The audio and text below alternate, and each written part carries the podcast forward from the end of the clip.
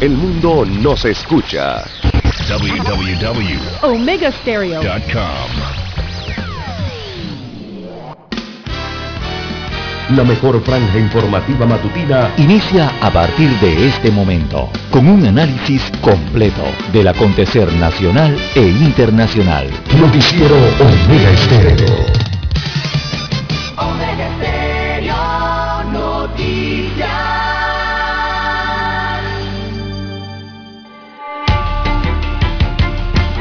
Continuación, los titulares, con los hechos que son noticias hoy.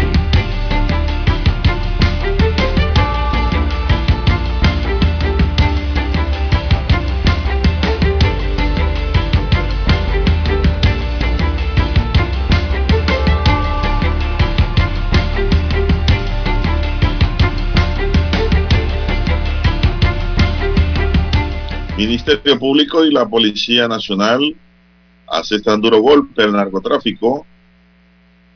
Se informó que las investigaciones en la operación Chivo nacen por solicitud y con la colaboración del propio Senan, de donde pues fueron detenidos algunos de sus miembros vinculados a esta actividad. También tenemos para hoy que es necesario que las distintas instituciones que dan servicio a la niñez se articulen, dice el representante de UNICEF. Panamá registra ocho nuevas defunciones por COVID-19. También, diputada denuncia saboteo al proyecto de ley sobre el 20 de diciembre. Proyecto que establece política criminológica de Estado llega a la Asamblea Nacional. Partido en formación de Iván Blaser demanda en la Corte a los magistrados del Tribunal Electoral. La Cámara de Comercio califica como positivo el acuerdo entre Estados Unidos, entre Estado, el Estado panameño y Minera Panamá. En cambio, ambientalistas lo tildan de irregular. Porcinocultores piden al gobierno alternativas ante desgrabación arancelaria del TPC. Nueva directiva de la Cámara de la Construcción, de la Cámara Panameña de la Construcción, eh, toma posesión. Dato de la agricultura, Panamá exportó a Estados Unidos 68.400 cajas de papaya en 2021 Panamá se cultivan buenas papayas. También tenemos amigos y amigas para hoy que explotó una pirotecnia en Guararé que deja seis heridos. Investigan el hecho los bomberos y el propio Ministerio Público. Suspende las visitas en las cárceles del Renacer y Tinajitas y arranca la tradicional feria de San Sebastián de Ocu. Amigos y amigas, estos son solamente titulares. En breve regresaremos con los detalles de estas y otras noticias. Estos fueron nuestros titulares de hoy. En breve regresamos. 7.30 AM. Infoanálisis, con entrevistas y análisis con los personajes que son noticia. La mejor franja informativa matutina está en los 107.3 FM de Omega Estéreo, cadena nacional. Omega Stereo tiene una nueva app. Descárgala en Play Store y App Store totalmente gratis. Escucha Omega Stereo las 24 horas donde estés con nuestra nueva app.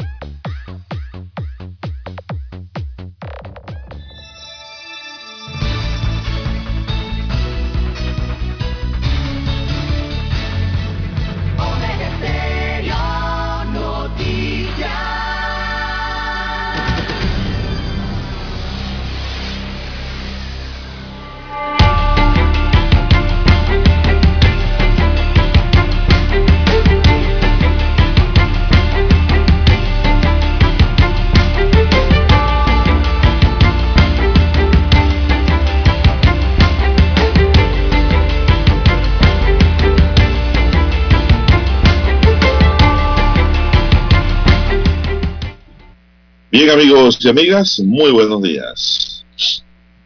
Hoy es jueves 20 de enero del año 2022.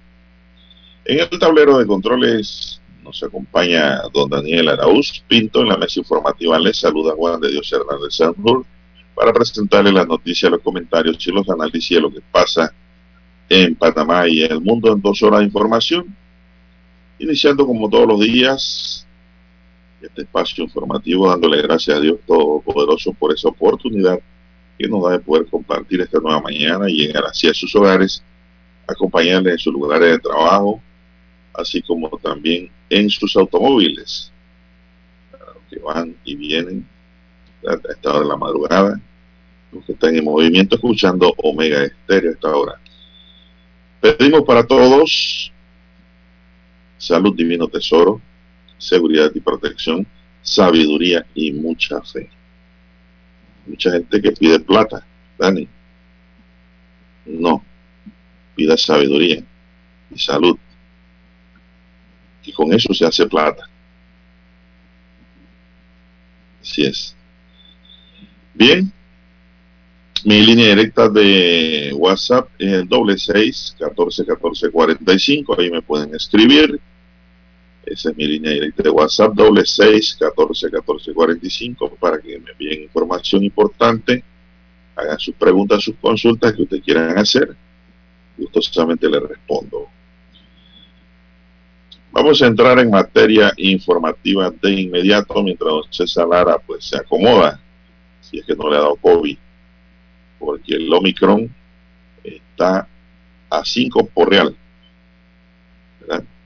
Por todas partes del Omicron.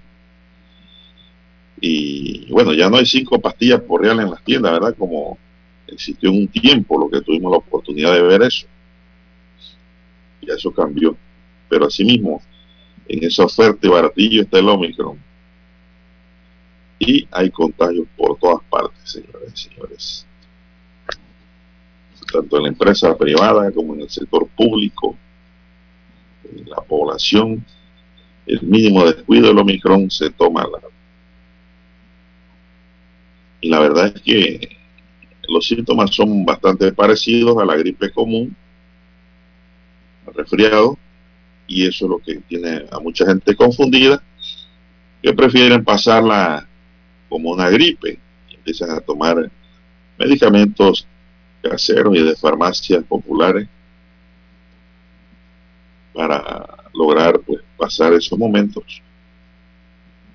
El problema de esto no es eso. El problema de la Omicron es que si usted no se va a hacer un hisopado, que en verdad en la empresa privada cuesta algo, mucho más que el Ministerio de Salud, que no cobra por eso. Usted no va a saber si tiene la Omicron y la va a transmitir ese es el problema.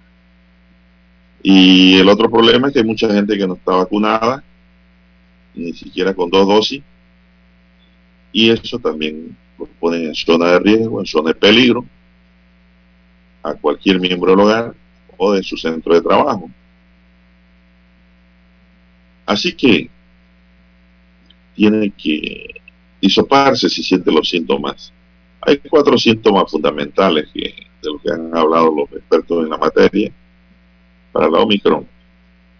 Fiebre, dolor de cabeza, dolor de garganta y estornudos. Esos son síntomas fundamentales. Otros muestran síntomas de cansancio en el cuerpo. Bueno, mejor es ante una sospecha ir a hisoparse. Y más se ha tenido contacto con alguien que le ha dado la Omicron. Ocho nuevas defunciones por COVID-19 se han registrado en el país en las últimas 24 horas, más una muerte de fecha anterior para hacer un total de nueve, nueve fallecidos. Ya hace un acumulado de 7.554 fallecidos y una letalidad de 1.3%. En Panamá se han reportado 602.606 casos acumulados confirmados de la COVID-19, de los cuales 10.763 son casos nuevos. Los recuperados ascienden a 525.683, de los cuales 4.303 son nuevos recuperados de la enfermedad. En las últimas horas se aplicaron 29.685 pruebas para una positividad de 36.3%.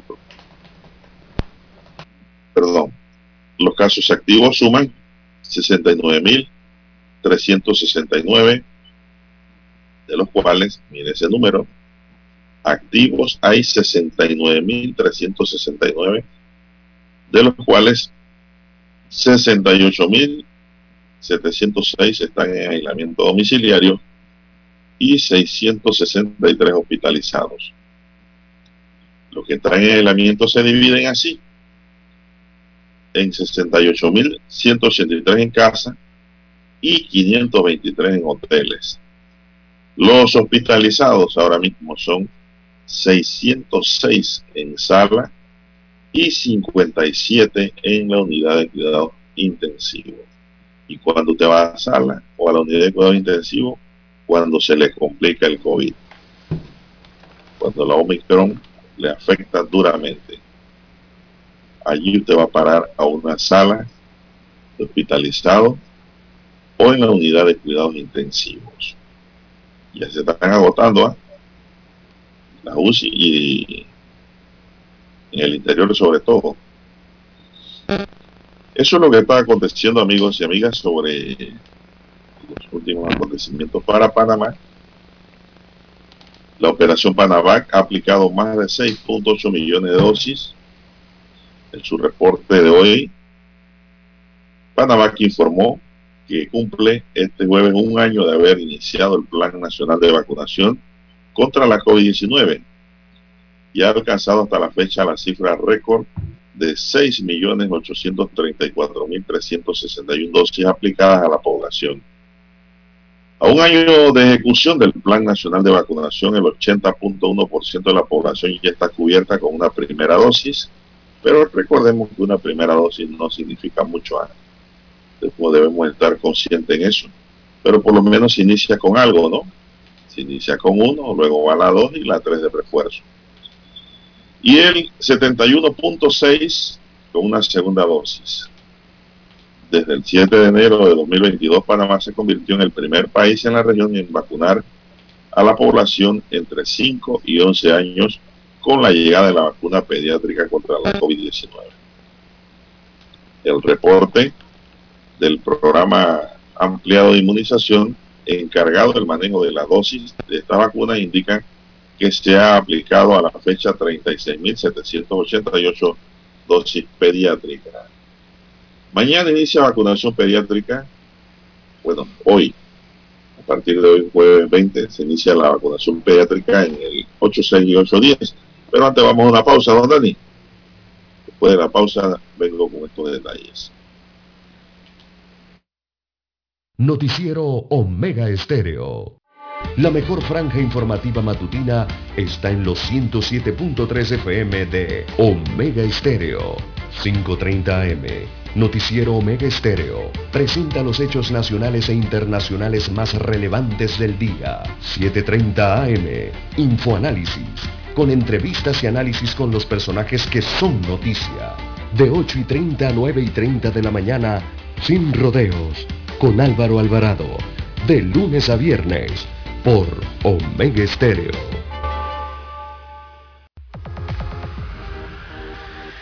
Omega Stereo tiene una nueva app. Descárgala en Play Store y App Store totalmente gratis. Escucha Omega Stereo las 24 horas donde estés con nuestra aplicación totalmente nueva. En centrales telefónicas,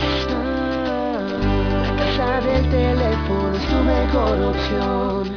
Te asesoramos y ofrecemos buena atención. Con años de experiencia trabajando para ti. La casa del teléfono, ubicados en Via Brasil y lista hermosa. La casa del teléfono, líder de telecomunicaciones. La casa del teléfono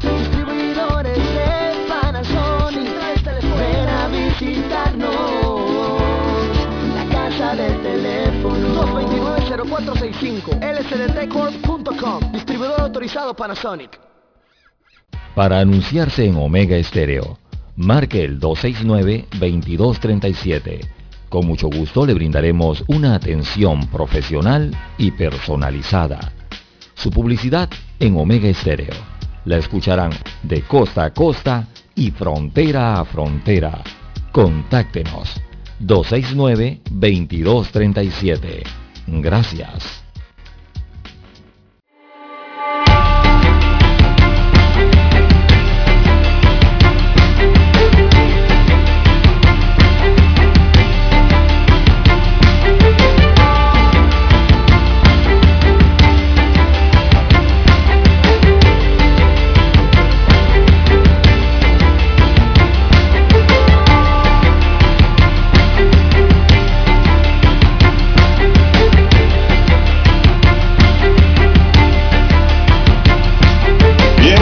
Señores y señores, con más del acontecer nacional.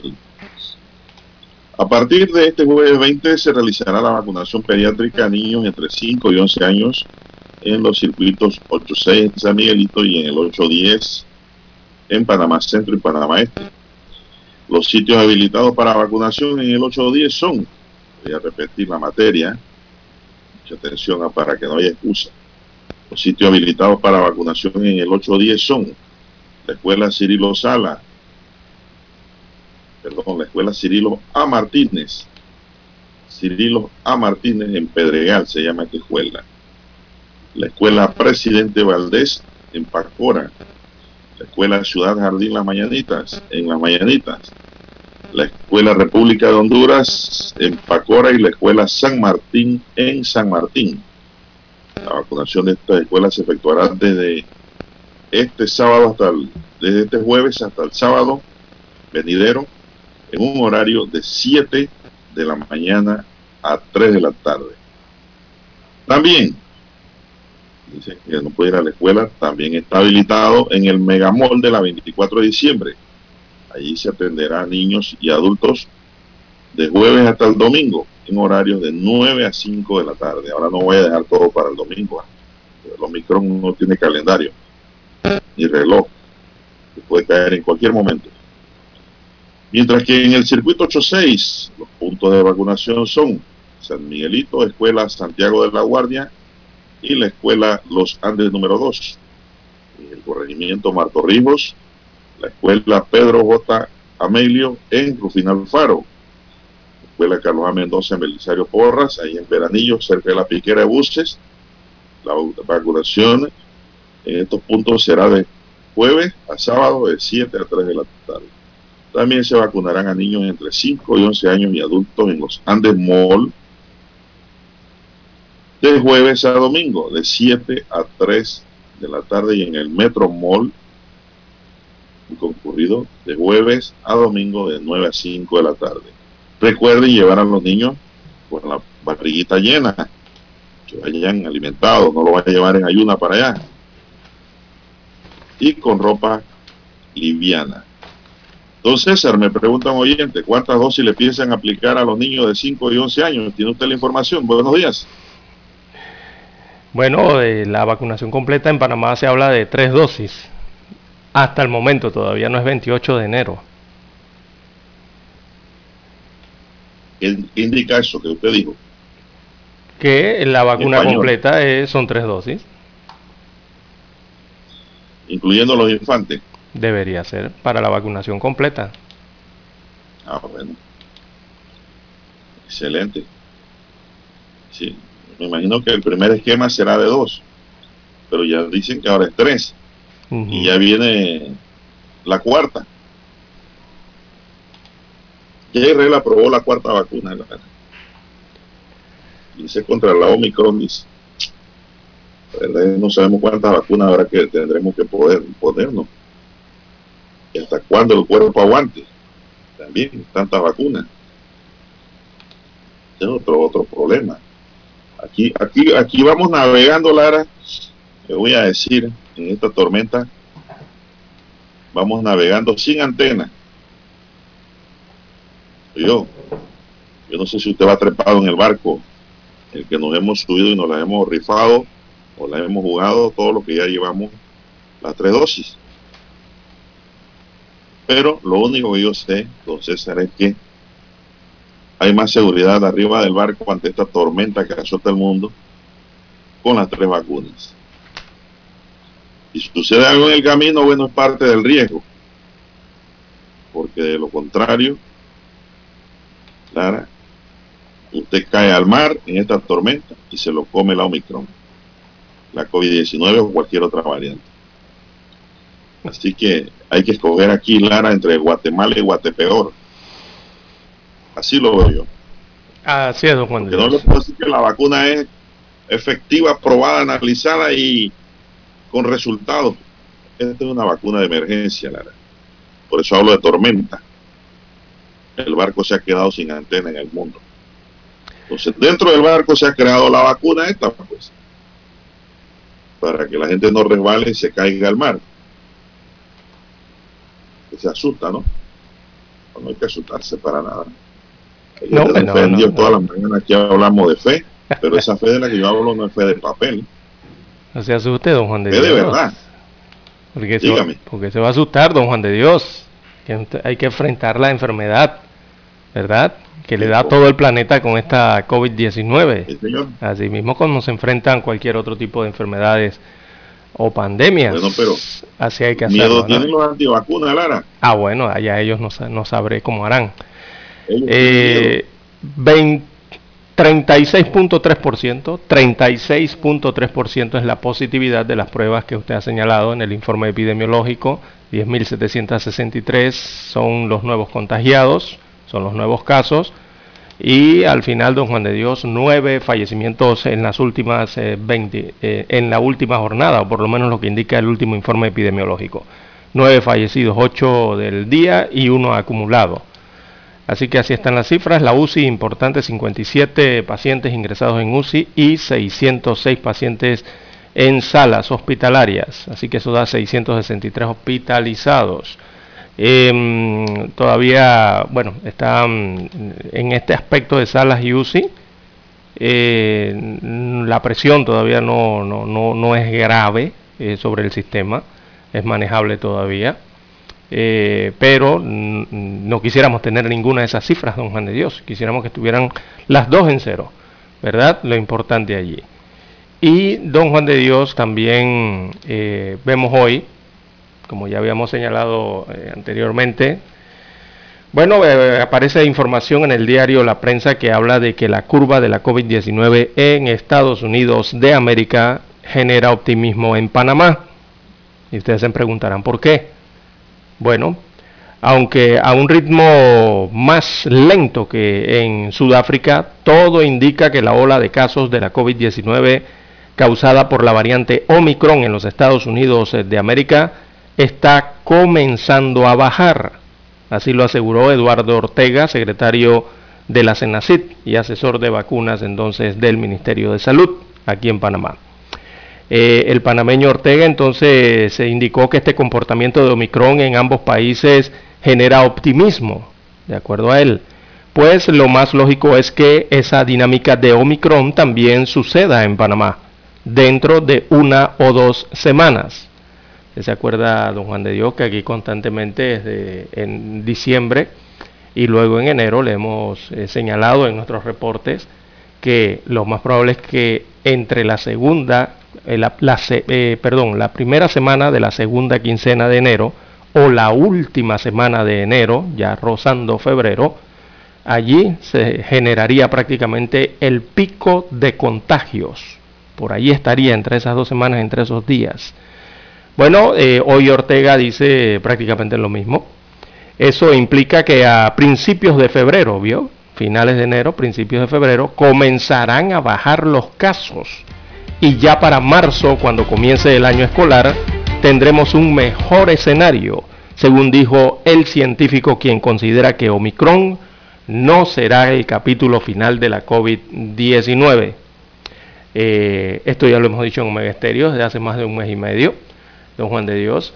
Y en el último párrafo, entonces allí yo sí diría que, eh, por lo menos yo personalmente considero que eh, vendría la endemia.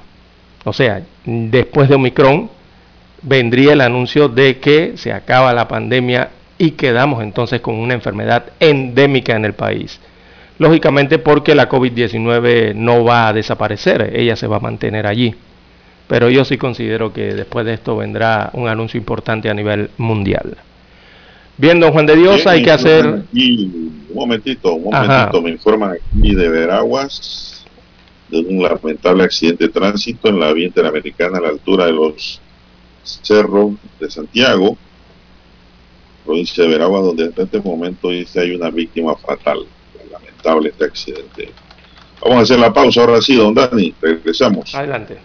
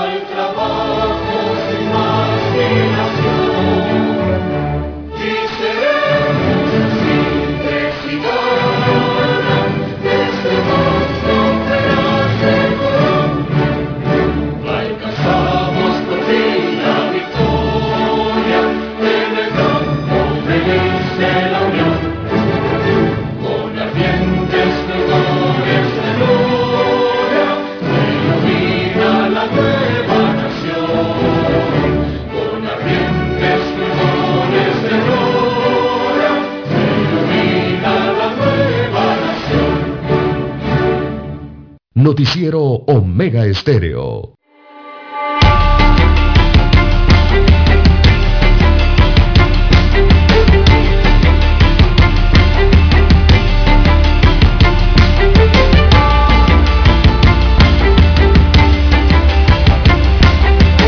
seguimos, ya tenemos las seis, tres minutos. Buenos días, Panamá. Está en sintonía de la cadena nacional Omega con el primero las últimas, su noticiero de todas las mañanas. Gracias por preferirnos.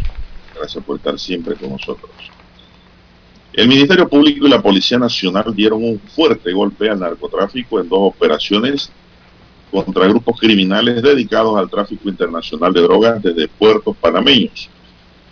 Por un lado, en la operación Chivo, seis agentes del Servicio Nacional Aeronaval cayeron un funcionario de la Autoridad del Canal de Panamá que gana buen dinero cayó. 12 agentes de la seguridad del Ministerio Público, una buena institución, cayeron también involucrados en la red del narcotráfico.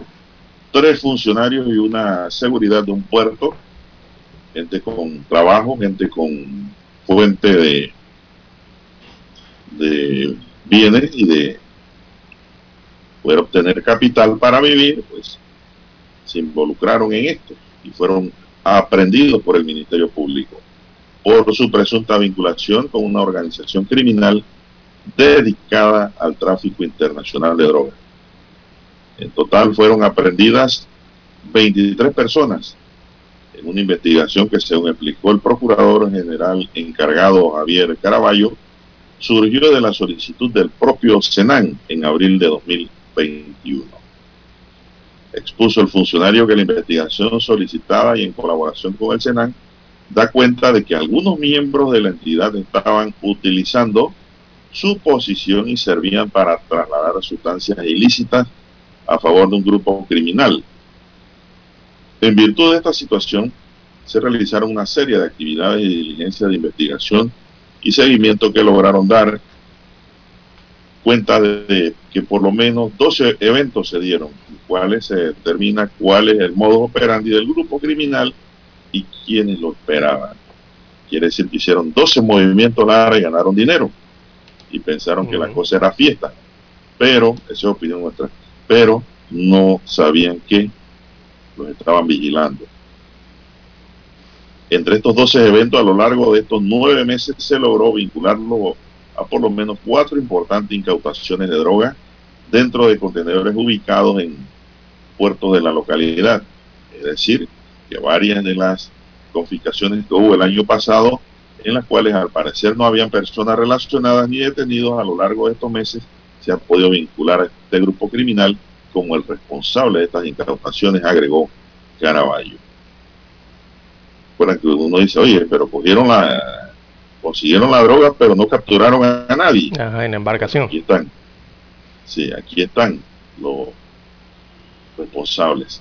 De seguimiento. Añadió que además Añadió Caraballo que además se han concluido que este grupo criminal está vinculado a otro decomiso de drogas que ocurrió en España, que salió de, desde Panamá a través de uno de los puertos del país. Al grupo también se le ha vinculado con la actividad de lavado de dinero luego que en noviembre pasado se lograra confiscar a uno de sus miembros más de 361 mil dólares en efectivo que llevaba producto presuntamente del narcotráfico. Nadie anda con esa cantidad de dinero en efectivo ni la tiene en su casa. Cualquier persona normal no hace eso. En las diligencias finales de esta operación, Chivo explicó Caraballo, se hicieron más de 37 allanamientos a lo largo del territorio nacional y entre los detenidos también hay tres personas que laboraban en uno de los puertos de la localidad en actividades que tenían que ver con la seguridad. Uno de ellos era oficial de protección portuaria, buen cargo, asignado a la sección de cámaras de la seguridad, lo que indica que este grupo criminal había logrado penetrar la seguridad del puerto, perdón, con el fin de utilizar estas instalaciones para el tráfico de drogas, destacó el procurador. Entre los allanamientos realizados ayer en esta operación se logró el decomiso de 34 mil dólares. A lo largo de estos meses se le ha logrado confiscar más de una tonelada y media de drogas en Panamá y otra media tonelada en España otro lado, pero ya este otro, por otro lado, dólar. Este es otro tema conexo ahí. Así es. Bueno, importante la información entonces de que estos seis miembros del Senan, también dos ex miembros eh, de este estamento, un funcionario de la Autoridad del Canal de Panamá, o sea, de la ACP, también tres funcionarios de un puerto y un seguridad portuaria eh, fueron los aprendidos en esta operación antidrogas eh, denominada Chivo que se desarrolló en Panamá, Panamá Oeste, Veraguas, Colón y Chiriquí. Eh, estas organizaciones entonces, o esta organización en específico que tenía eh, como teatro entonces esta, estas terminales portuarias, ¿verdad? Desde, desde, allí operaban tanto en las regiones de la parte Pacífico y la parte Caribe, en las terminales portuarias.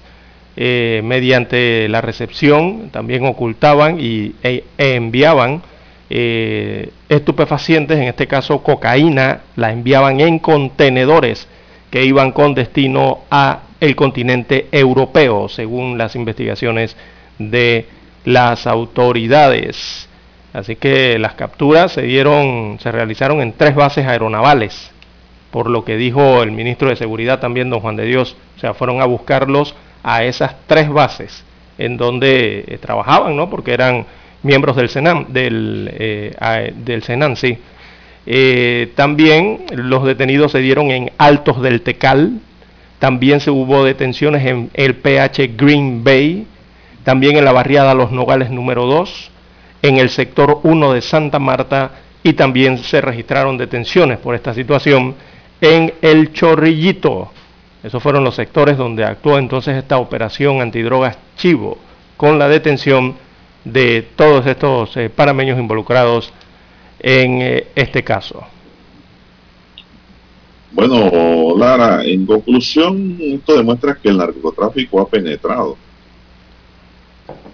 inclusive en las instituciones de seguridad pública. Y esto es delicado, ¿ah? así empezó México. Sí. Así empezó México. Y miren cómo van. México es un país inseguro. Porque digo, el narcotráfico busca penetrar todos los estamentos, y aquí se han dado campanadas y denuncias de que el narcotráfico ha penetrado las instituciones de seguridad, ha penetrado la política, Lara, ha penetrado la empresa privada, y sabrá Dios cuántos bancos más no lo ha penetrado ya el narcotráfico para lavar su dinero. Y la verdad es que si usted va a abrir una cuenta bancaria, Lara, a usted le van a preguntar de todo. Y usted nada más lleva mil dólares. Sí, es cierto. Producto de su trabajo. Y entonces yo no sé esta gente cómo lavan miles de miles en los bancos y no le preguntan nada, cómo lo hacen. O miran para otro lado cuando ven que hay dinero para invertir. Bueno, cosa eh, que hay que estudiarla y poner los puntos sobre la I y, y, eliminar también a, a, los elementos que están podridos dentro del mercado, Lara, el mercado legal en donde penetran estos dineros y salen limpios. Así es, llega la, la única forma de sanear esto, caiga quien caiga. Así es, es la influencia de los poderes ilegales en los diferentes sectores, don Juan de Dios, en este caso la influencia del narcotráfico o los narcotraficantes en X sector eh, y, so, y, sobre todo con el tema de la política, que es un viejo affair también. Usted ¿no? ve un local comercial, esto, esto no es difícil. Es que la gente prefiere mirar para otro lado y no hacer nada y dejar que el agua corra. No verse involucrado. Yo me he puesto a ver locales comerciales, Lara, sin ser policía, sin ser investigador ni detective para esta materia. Me he puesto a ver locales comerciales donde no pasa. Nadie entra a comprar nada. Sin embargo, esos locales nunca quiebran y en alquileres costosísimos, ubicaciones costosas, es. eh, con la mayor cantidad de luces y de todo, y, y, y, siguen funcionando. Lujo y de todo. Y... Sí. ¿Cómo sobreviven? Cuando un local norma, normalmente de lo que sea, hasta para vender ñame, y no pregúntenle a Dani. Eh. Y ya, Dani tenía su local de, de venta ñame antes, y ahora tiene otras ocupaciones. Y no vende, tiene que quebrar. Así es. Cuando se Pero aquí nadie ve ni investiga nada. Esas cosas hay que darle seguimiento y opera, operación ojo al águila. Y tarde o temprano usted se va a dar cuenta de quién está, o quién no está, o quién está vinculado a estas actividades ilícitas. Porque después que esto, esta droga pasa por Panamá, llega a otro país viene una remesa de dinero. Entonces, ese dinero lo tienen que colocar en algún lado. Y ahí entonces caen los lavadores. Vamos a la pausa, don y regresamos.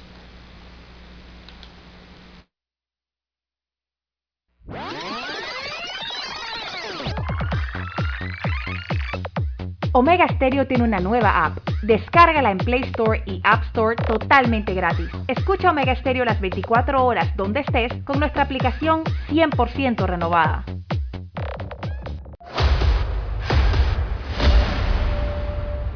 Desde los estudios de Omega Estéreo, establecemos contacto vía satélite con la voz de América. Desde Washington, presentamos el reportaje internacional.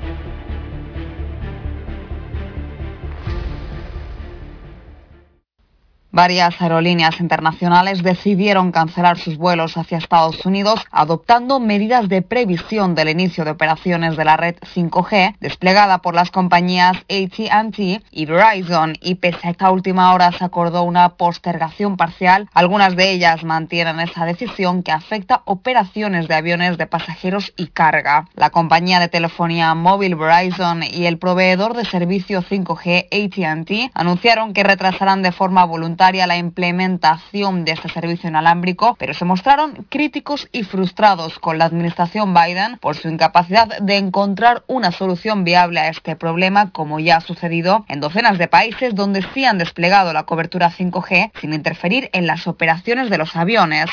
Por su parte, la Agencia Estadounidense de la Aviación, la FAA, también manifestó su inquietud de forma formal por las interferencias entre las frecuencias utilizadas por la 5G y las de los instrumentos de vuelo esenciales para el aterrizaje de los aviones. Esta cuestión parece afectar principalmente al Boeing 777, un avión de larga distancia utilizado por aerolíneas de todo el mundo. Las consecuencias de esta fallida gestión son mayores de lo que se podría esperar y pese a que la Administración Federal de Aviación permitió a varias aeronaves volar a aeropuertos con señal 5G, cientos de vuelos ya han sido cancelados. Entre las muchas cancelaciones, la aerolínea más grande de Oriente Medio, Emirates, con sede en Dubái, suspendió todos sus vuelos a nueve ciudades estadounidenses como Miami, Boston o Chicago, una decisión que se hizo en base a preocupaciones operativas asociadas al despliegue previsto de servicios de redes móviles 5G en Estados Unidos en algunos aeropuertos. En tanto, según afirman desde la Casa Blanca continúan trabajando en la implementación segura del 5G a través del Departamento de Transporte con el objetivo de que esta novedad evite interrupciones potencialmente devastadoras en los viajes de pasajeros. Judith Martín Rodríguez,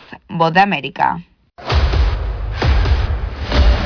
Escucharon vía satélite desde Washington el reportaje internacional. La mejor franja informativa matutina está en los 107.3 FM de Omega Estéreo. 5.30 AM. Noticiero Omega Estéreo. Presenta los hechos nacionales e internacionales más relevantes del día. 7.30 AM. Infoanálisis. Con entrevistas y análisis con los personajes que son noticia. De 8 y 30 a 9 y 30 de la mañana. Sin rodeos. Con Álvaro Alvarado. De lunes a viernes por Omega Estéreo.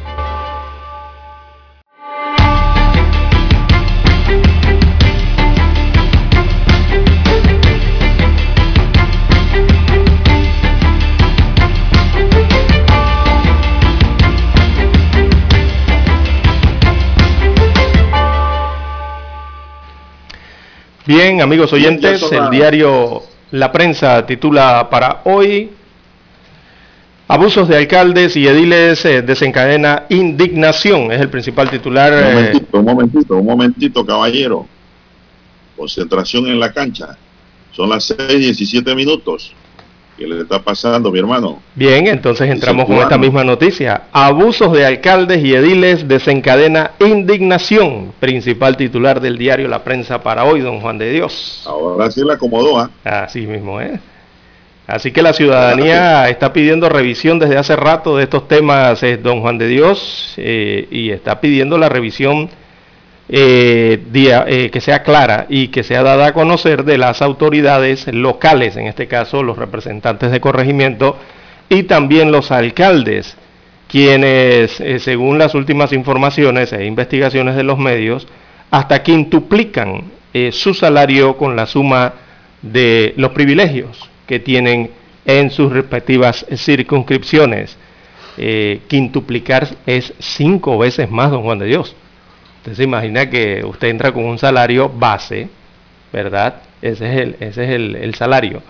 Pero con el resto de los beneficios que puede obtener a través de la entidad de institución, en este caso las alcaldías o las juntas comunales, logran hasta quintuplicar, o sea, dos veces tres veces, cuatro veces, cinco veces más ese monto inicial. Imagínese usted la cantidad, no, está, eh, no, no, se está hablando de que nada más es el doble, se está hablando de que es cinco, hasta cinco veces más. Así que las comunidades, los ciudadanos, los electores del país, eh, mientras están reclamando agua, piden aceras, piden espacios, piden parques, eh, piden calles, que arreglen las calles eh, y otras y otras y otras acciones en las diferentes circunscripciones del país. Entonces lo que están viendo es que los alcaldes y representantes cobran miles de dólares desde sus cargos.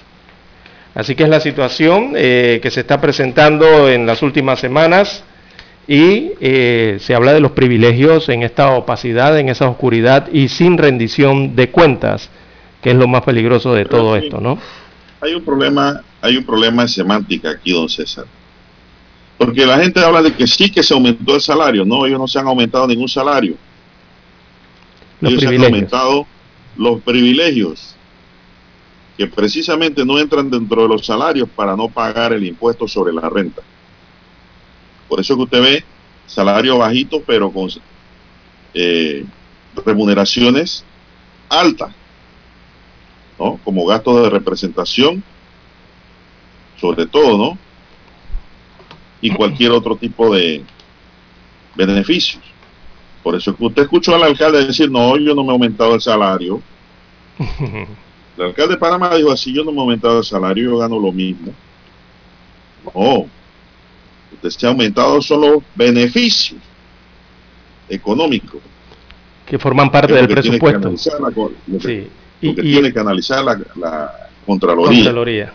Y que esos beneficios, eh, llámenlos como los llamen, están dentro de las partidas eh, presupuestarias de esas eh, alcaldías o esos municipios y que forman parte del presupuesto general del Estado, don Juan de Dios. O sea, al final son dineros eh, en partidas que están dentro del presupuesto, que es el dinero de todos los panameños, o sea, los impuestos, todo lo que genera eh, la deuda en que incurren todos los ciudadanos del país cada vez que se pide préstamos a nombre de Panamá, bueno, todo ese dinero, parte de ese dinero va a dar a estos privilegios, eh, don Juan de Dios.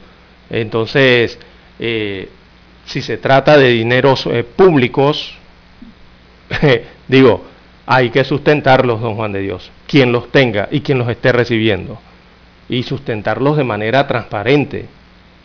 A esto va con los alcaldes y representantes de corregimiento, porque lo que usted ha dicho es otra situación, ¿no? De que ahora están alegando estos funcionarios que no tienen que sustentar eh, sus gastos de movilización y la verdad es que ¿Quién le entra en la cabeza a don Juan de Dios que un funcionario que esté gastando dinero del Estado, porque no es dinero de ellos, es dinero del Estado eh, dentro de la República, eh, diga que no, no tiene que sustentar y que no tiene que ni presentar y que no tiene que nada, porque se supone que es o, su salario o son sus emolumentos dentro de estas instituciones.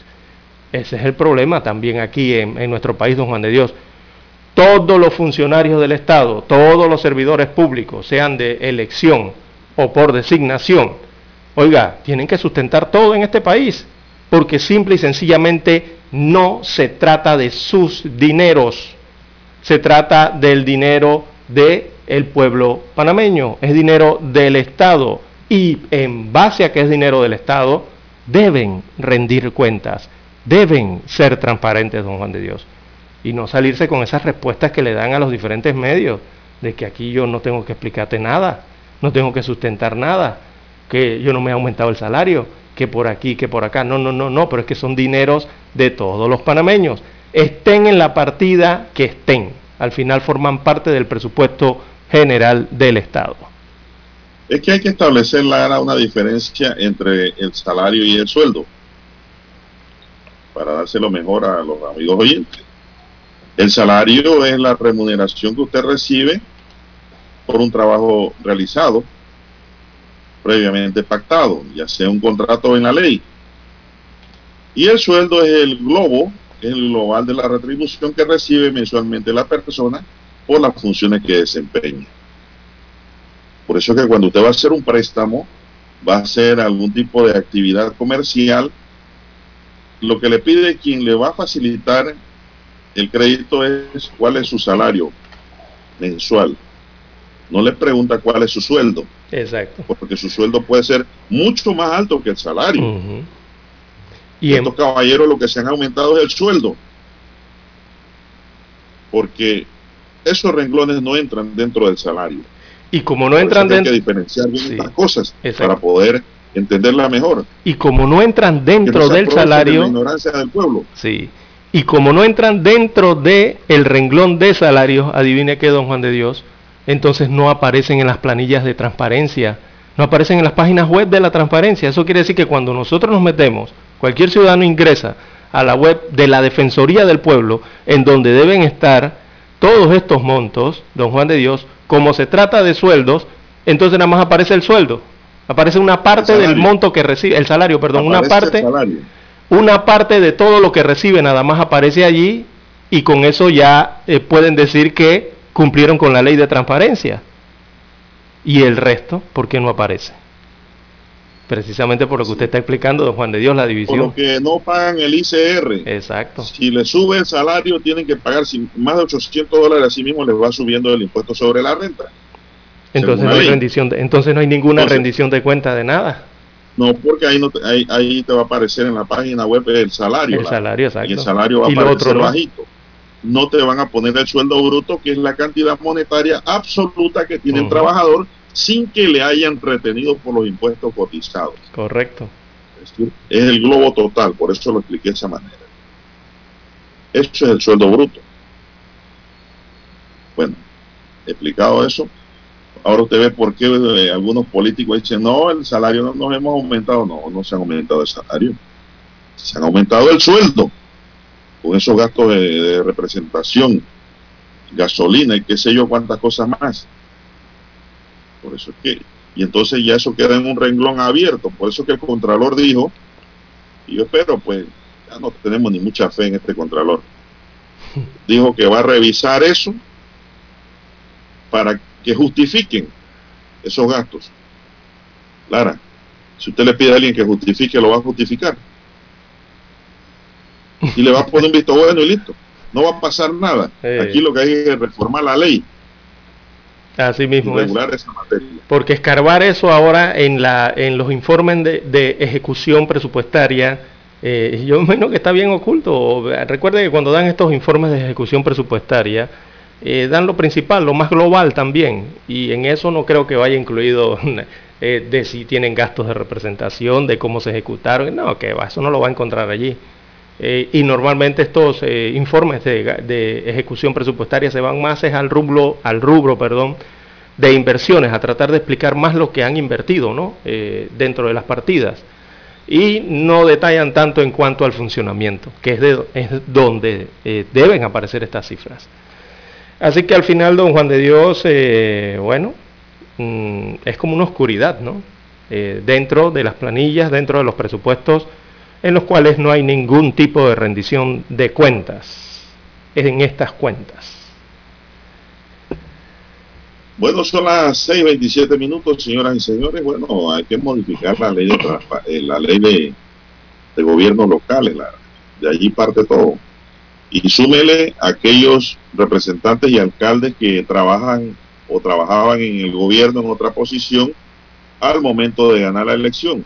Están bajo licencia con sueldo. Adicional, exacto. Adicional. Se, se convierten en faraones. ¿Por qué? Porque aquí, aquí pareciera que no hay una política fiscal clara. No hay un ministerio de planificación.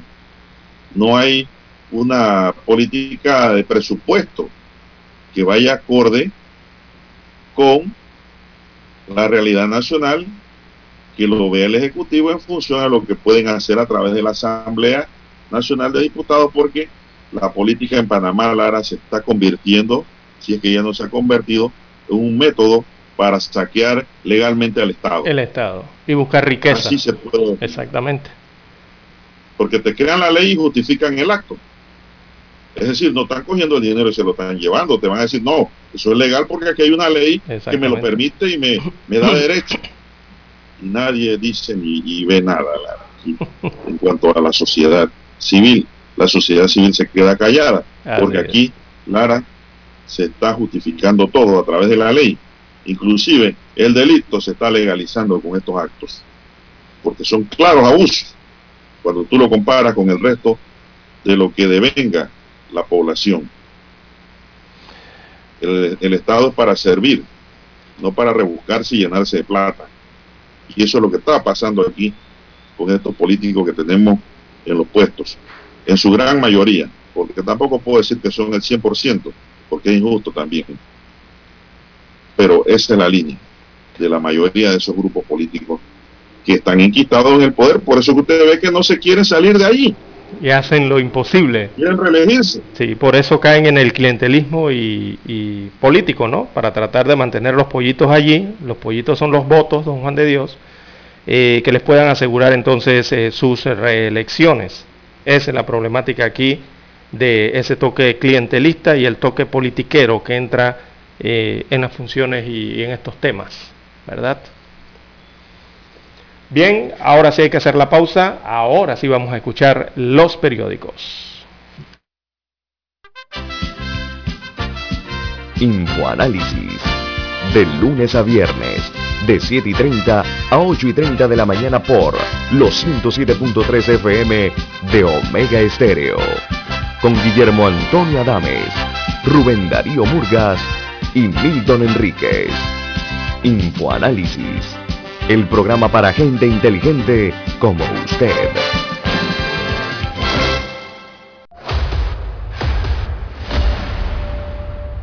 Desde los estudios de Omega Estéreo, establecemos contacto vía satélite con la voz de América. Desde Washington, presentamos el reportaje internacional.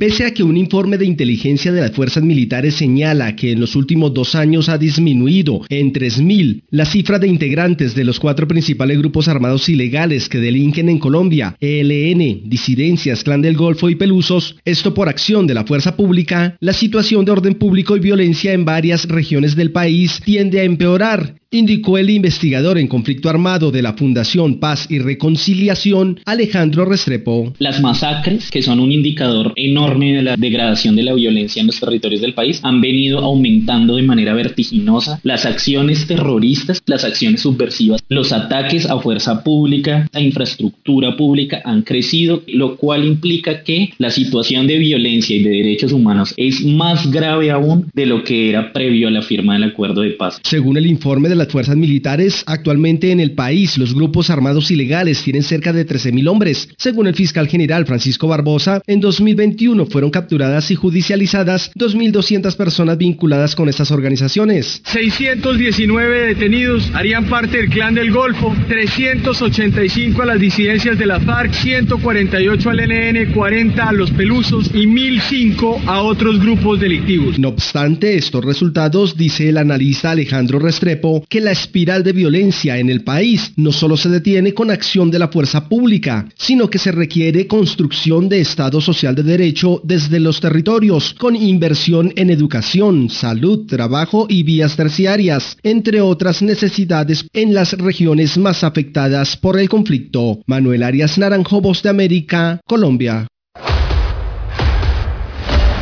Escucharon vía satélite desde Washington el reportaje internacional. Omega Estéreo, 24 horas en FM Estéreo. MM Company, la solución para tus textos escolares. Evita largas filas, ahorra tiempo y recibe tus libros escolares en la comodidad de tu casa. 396-1674, 6251-7417. MM Company, abona ya y separa tus textos. Pedidos arroba mmcompanyonline.com. MM Company, 396-1674, 6251-7417. Visita nuestra página web www.mmcompanyonline.com.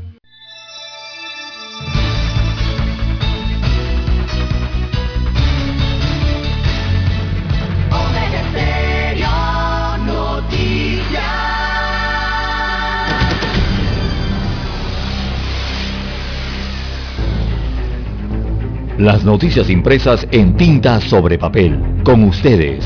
Escuchando el periódico. Los titulares de las primeras planas de los diarios estándares de circulación en Panamá.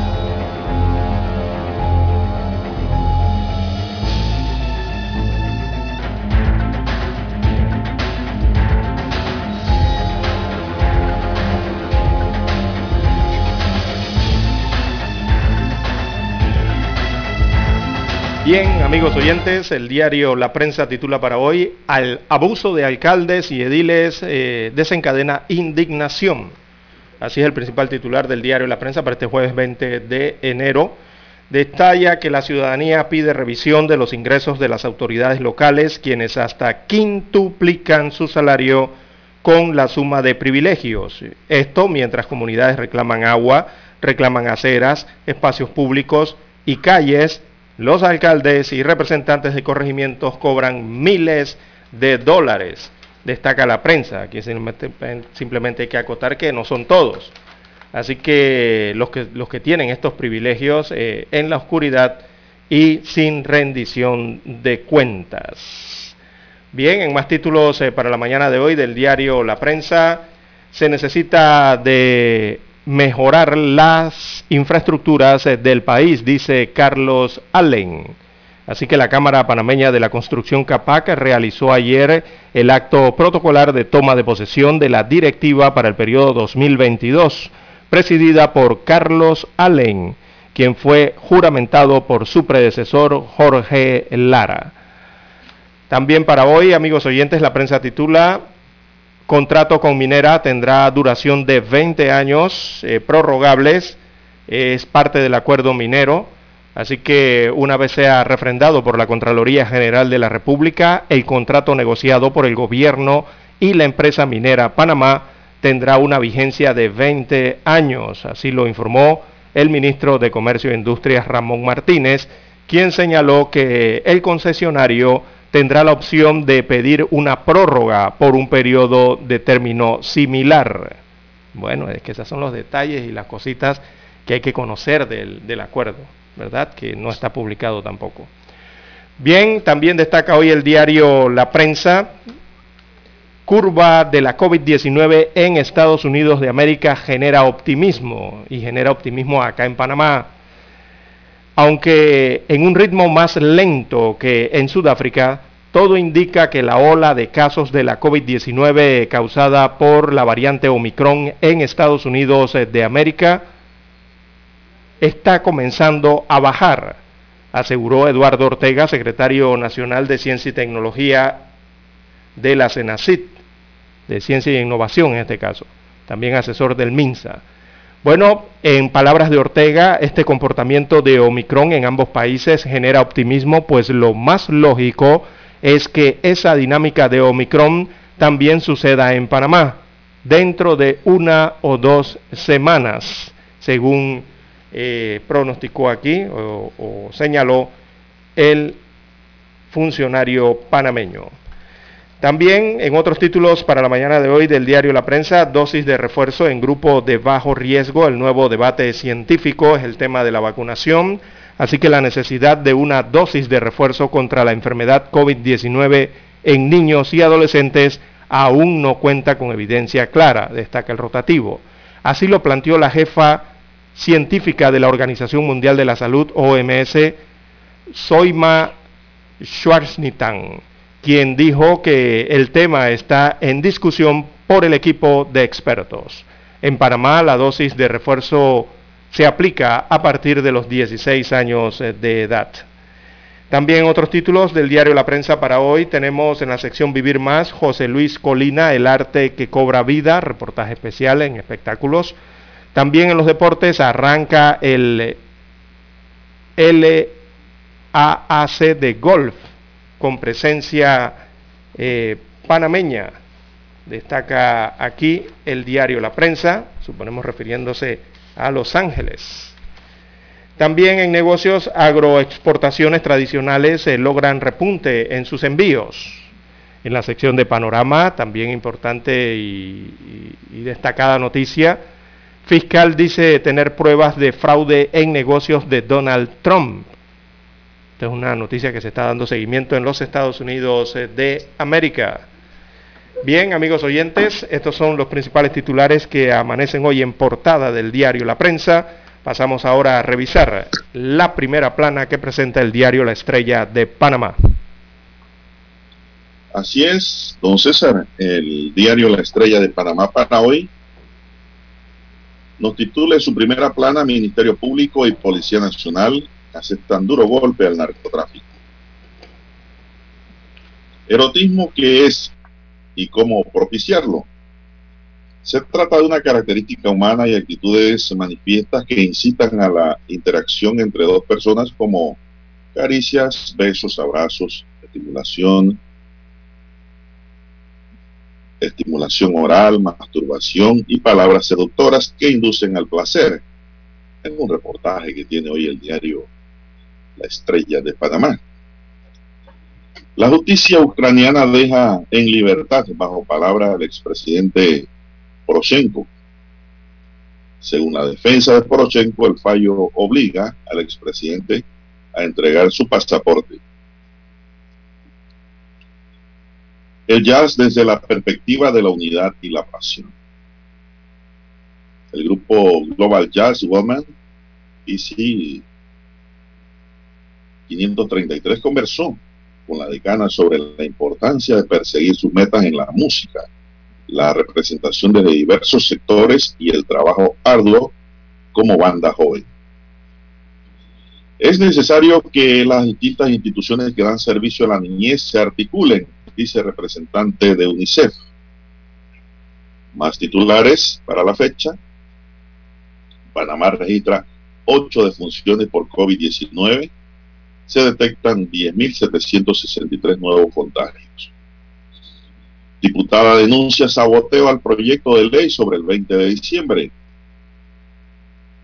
Proyecto que establece política criminal de Estado llega a la Asamblea Nacional. Partido Información de Iván Blaser denuncia o demanda en la Corte Suprema de Justicia magistrados del Tribunal Electoral. En más titulares, la decana nos dice la Cámara de Comercio e Industria de Panamá califica como positivo el acuerdo entre el Estado y la minera de Panamá. Los ambientalistas lo tildan de irregular. El CAF emite un bono por 382 millones de dólares para financiar proyectos verdes en economía. Porcinocultores piden al gobierno alternativas ante desgrabación arancelaria del ITPC. Toma posesión a nueva junta directiva de la CAPAC, los constructores. Panamá exportó a Estados Unidos 68.400 cajas de papaya en 2021. En los deportes, Panamá será sede de cuatro Showcase Internacional de Béisbol en 2022. Los eventos tendrán lugar en las ciudades de Panamá y Aguadulce, donde se concentrarán peloteros provenientes de Venezuela, Colombia, México y Nicaragua. Mampé, lesionado en los aductores a un mes de recibir al Madrid. El autor de 10 goles y 8 asistencias, el campeón del mundo, es una pieza importante del esquema de Mauricio Pochettino. Bien, y en Brasil eh, hay nuevas medidas para atajar a la COVID con vistas al carnaval. Al igual que en el resto del mundo, los brasileños se han visto impactados por el amplio despliegue de la nueva variante de coronavirus, el Omicron. La Cruz Roja Internacional sufre un robo de información sensible en un ciberataque. Esa información corresponde a personas separadas de su familia debido a conflictos armados, migración o desastres, personas desaparecidas y sus familiares y detenidos. Ahí está el problema. Porque mucha gente está protegida por la Cruz Roja. Ahora los ladrones tienen la dirección y ubicación donde están esta gente protegidas y cuidadas hay un problema allí grave. La justicia ucraniana deja en libertad bajo palabra del expresidente Poroshenko. Exigen que Nueva York asigne más fondos para trabajadores indocumentados. Señoras y señores, estos son los titulares de primera plana que les podemos ofrecer de la decana la estrella de Panamá. Vamos a hacer una pequeña pausa y regresamos con más noticias. Hasta aquí escuchando el periódico. Las noticias de primera plana, impresas en tinta sobre papel. 7.30 AM. Infoanálisis, con entrevistas y análisis con los personajes que son noticia. La mejor franja informativa matutina está en los 107.3 FM de Omega Estéreo, cadena nacional.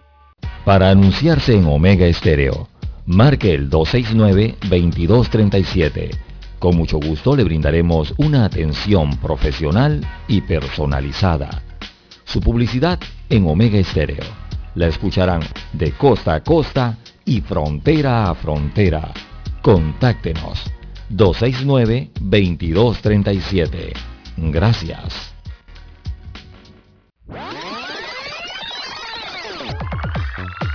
Omega Stereo tiene una nueva app. Descárgala en Play Store y App Store totalmente gratis. Escucha Omega Stereo las 24 horas donde estés con nuestra nueva app.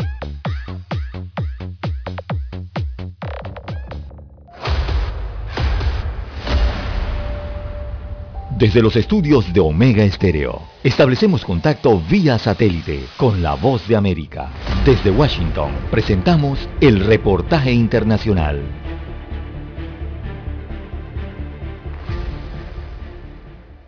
Los contagios de COVID-19 en El Salvador han alcanzado durante las últimas semanas un promedio de 300 casos diarios, según los registros del Ministerio de Salud y profesionales médicos consideran que el país está enfrentando una cuarta ola de la pandemia. El especialista en infectología del Observatorio de COVID-19 del Colegio Médico de El Salvador, doctor Iván Solano, destaca que esta situación se veía venir desde finales del pasado año y que hoy ha sido documentada a nivel internacional. Con unos datos que esta semana publicó la Universidad del Estado de Washington a través de su instituto de métricas que ellos tienen. Los distintos centros de salud también han reportado un aumento en el número de personas que consultan por procesos gripales con síntomas como dolor de garganta y procesos febriles que son características del comportamiento de la variable Omicron, según enfatiza el infectólogo Iván Solano. No tenemos ninguna duda, aunque no tengamos pruebas al momento fue así, que la variedad Omicron ha llegado al país desde, hace, desde esos días y que es la causante de este repunte de casos. Por su parte, el ministro de Salud, Francisco Alaví, reconoce el aumento de contagios, pero dice que la variante Omicron no ha sido confirmada en El Salvador. Confirmar no existe identificado en el momento en el país Omicron. Ustedes saben que la identificación de Omicron se realiza a través de la secuenciación del PCR que se realiza eh, pues en un laboratorio de biología molecular. El aumento de contagios activó el teletrabajo en las distintas empresas y también se informó de casos positivos de COVID-19 en empleados del Congreso salvadoreño, mientras los ciudadanos han abarrotado esta semana los sitios donde se instalan las cabinas móviles para practicarse la prueba para saber si están contagiados. Nerima del Reyes, Voz de América, El Salvador. Escucharon vía satélite desde Washington el reportaje internacional. Omega Estéreo, 24 horas en FM Estéreo. Problemas de tierra, accidentes graves, reclamos a aseguradoras, incumplimientos de contratos, reclamos de herencias, todo asunto civil y penal, consulte al 6614-1445. Ahora contamos con el servicio de asesoría, confección de pliegos de cargos, impugnación y defensa en materia de contrataciones públicas. 6614-1445. Licenciados Juan de Dios Hernández Sanjur y Belkis Hernández Díaz. Es momento de adentrarnos al mar de la información. Este es el resultado de nuestra navegación por las noticias internacionales más importantes en este momento.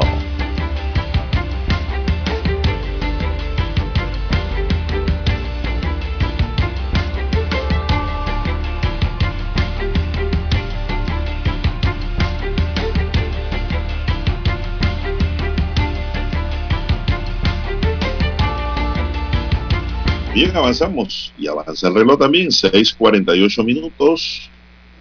Maneje con calma. Esta mañana le reporté un accidente, una colisión fatal ahí en Santiago, en donde muere una persona. Los carros quedaron achicharrados. No se sabe todavía La noticia está en desarrollo sobre la cantidad de heridos. En el plano internacional tenemos que el secretario de Seguridad Nacional de Estados Unidos, Alejandro Mayorkas, aseguró este miércoles que la reforma migratoria sigue siendo una prioridad a pesar de que sigue estancada en el Congreso un año después de que llegara al poder el presidente Joe Biden. Nuestro compromiso con proporcionar un camino a los ciudadanos, a los inmigrantes indocumentados, sigue siendo inquebrantable, aseguró Mallorcas durante una rueda de prensa virtual junto a los otros tres miembros latinos del gabinete del mandatario. Hoy jueves se cumple el primer aniversario de la investidura de Biden, que una vez que tomó posesión pidió al Congreso que aprobara una reforma migratoria con una vía a la ciudadanía para los alrededor de 11 millones de indocumentados que tiene Estados Unidos.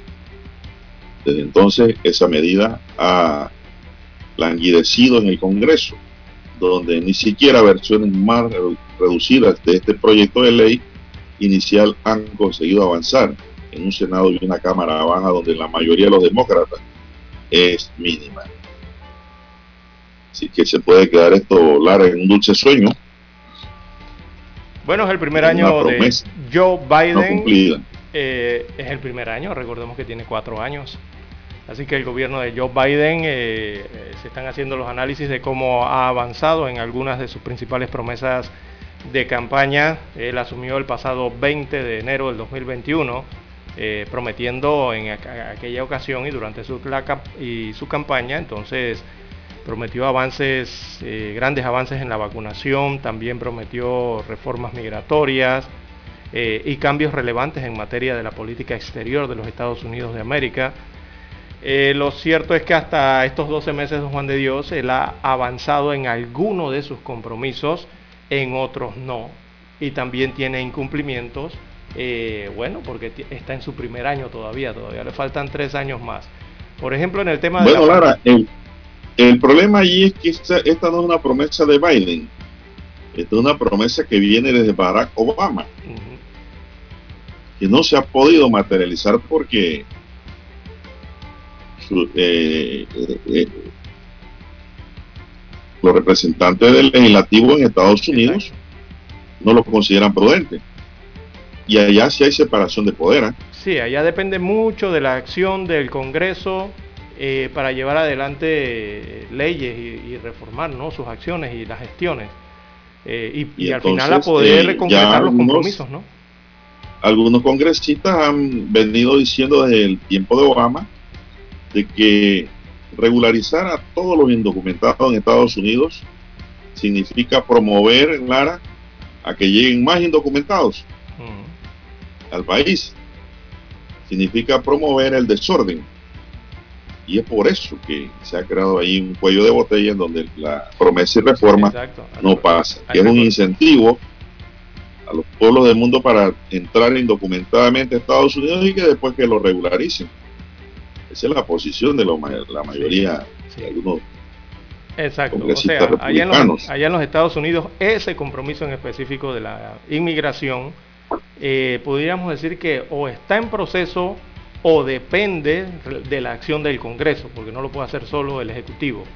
Y eso es palpable eh, en esa promesa que él habló de reformar el sistema de migración de ese país. Eh, y Biden parece estar encerrado entre las demandas de los electores demócratas y también latinos y las realidades del inmenso eh, flujo de migrantes hacia los Estados Unidos, como usted bien señala, don Juan de Dios. Allá hay separación por todos lados, allá hay estados, allá hay gobernadores, bueno, tantas acciones que hay que tomar al respecto. En cuanto al tema de la pandemia, eh, es que con la pandemia uno no puede prometer nada, don Juan de Dios. Exactamente. Ningún presidente de ningún mundo puede, de ningún país puede prometer y estar seguro de que va a ser eh, o va a llegar a, concluir algún compromiso con el tema de la pandemia, porque la pandemia te puede cambiar todo, el escenario puede cambiar, ¿verdad? Por ejemplo, mira en los Estados Unidos con Biden, el tema de la variante Delta y luego la Omicron, eh, le significaron a los Estados Unidos, y lo vimos recientemente, nuevos récords de infecciones y alzas en las hospitalizaciones, cierre de negocios, el desabastecimiento en épocas de fin de año. Bueno, él había prometido al inicio de su gestión que iban a ser los eh, los esfuerzos para que eso no ocurriera, pero con las enfermedades no se puede prometer nada, don Juan de Dios. El tema de la eh, cómo eh, llegar a más de mil test diarios a domicilio tampoco lo pudo cumplir, porque eso depende de la ciudadanía también.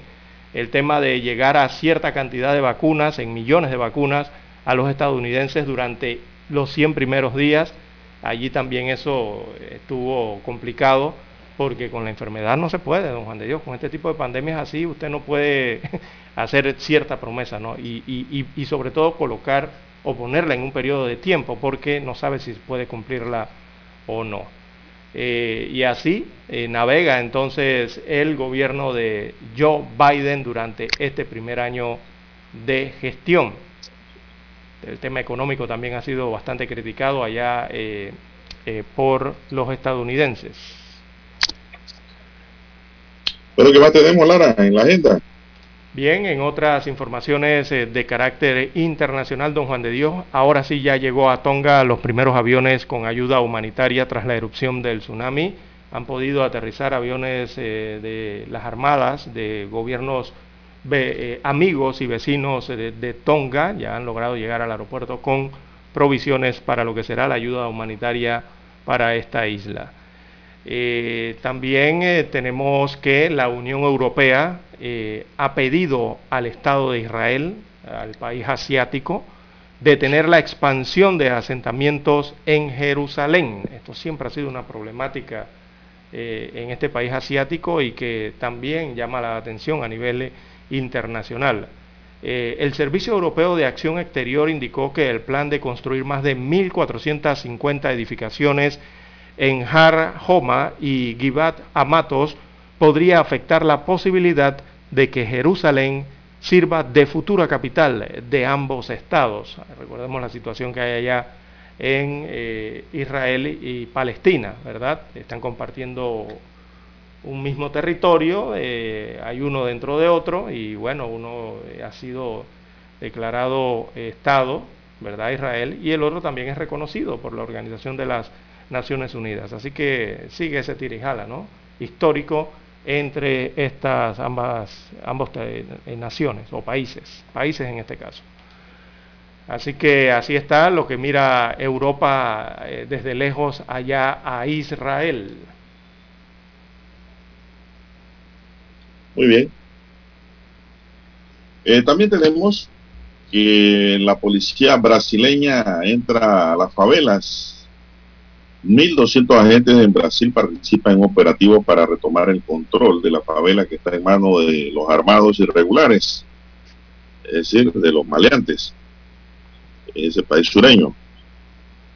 Cientos de policías ocuparon ayer varias favelas de la ciudad brasileña de Río de Janeiro, dominada por narcotraficantes y milicias paramilitares o parapoliciales, en el marco de un nuevo proyecto de pacificación impulsado por el gobierno regional.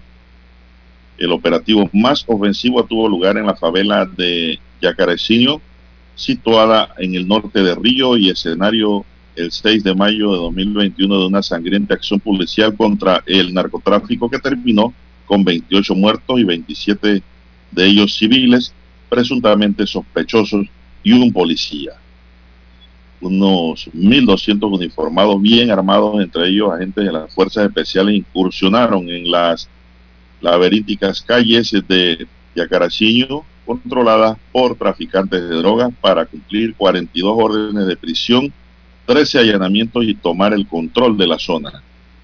La Policía Militar de Río, la ciudad más turística de Brasil, informó en una nota que además de la recuperación del territorio yacareciño, también ocuparán las comunidades que están a su alrededor como la de Manguillo, Bandeira 2 y conjunto Mora Carioca. Más tarde otro centenar de efectivos invadió la favela de Montezuma, Tijuquiña y Moro de Banco en la zona oeste de la capital fluminense y todos bajo dominio de milicias integradas por policías en actividad o retiro y personas corruptas, don César. Imagínense usted cómo anda esto si por acá llueve, por allá no escampa. Uy, Dios mío, por allá es bien complicada esa situación en la favela sobre todo, ¿no? Son territorios dominados eh, por la violencia. Eh, han pacificado varias, pero siempre hay que estar ahí encima, don Juan de Dios, porque está la, siempre sigue latente eh, la situación de los dominios por parte de, la de los violentos, ¿no? Bueno, los dominios, Lara, en Panamá y tal vez en, muchos países todavía, se lo pelean entre bandas, pero ya en Brasil es las bandas contra la policía. correcto. Quiere decir que son gobiernos ilegales y corruptos que manejan el sistema a su manera, con la operación y destreza de quién es más fuerte. Por eso es que el gobierno brasileño, eh, el gobierno local, porque fue un gobernador que hizo eso, en Brasil dio la orden de recuperar esos territorios. A sangre y fuego si es necesario. Bueno, ya son las 7 de la mañana, don Dani. Tenemos que viajar a Washington y regresamos con más noticias.